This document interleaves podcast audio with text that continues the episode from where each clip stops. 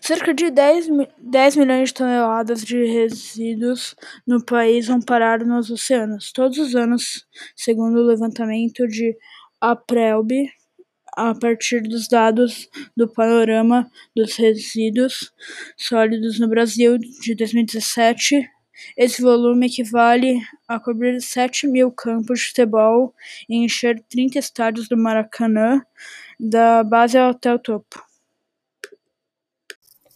É isso, eu espero que vocês tenham gostado. Se vocês gostaram desse episódio, tem mais aqui embaixo ou aqui em cima. Obrigada por ter ouvido. Tchau!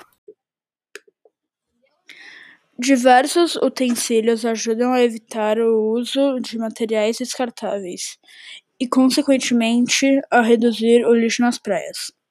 Você tem você também pode optar por garrafas reutilizáveis para lavar água ou suco ao passeio. É importante recolher todo o lixo produzido por sua família durante o passeio. Portanto, não esqueça de separar uma sacolinha para a função antes de ir para a praia.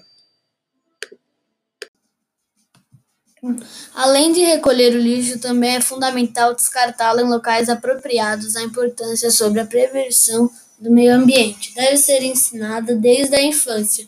O exemplo dos pais já é positivo para isso, mas conversar com as crianças sobre o assunto e envolvê-las nessa mudança de hábito será ainda mais significativo.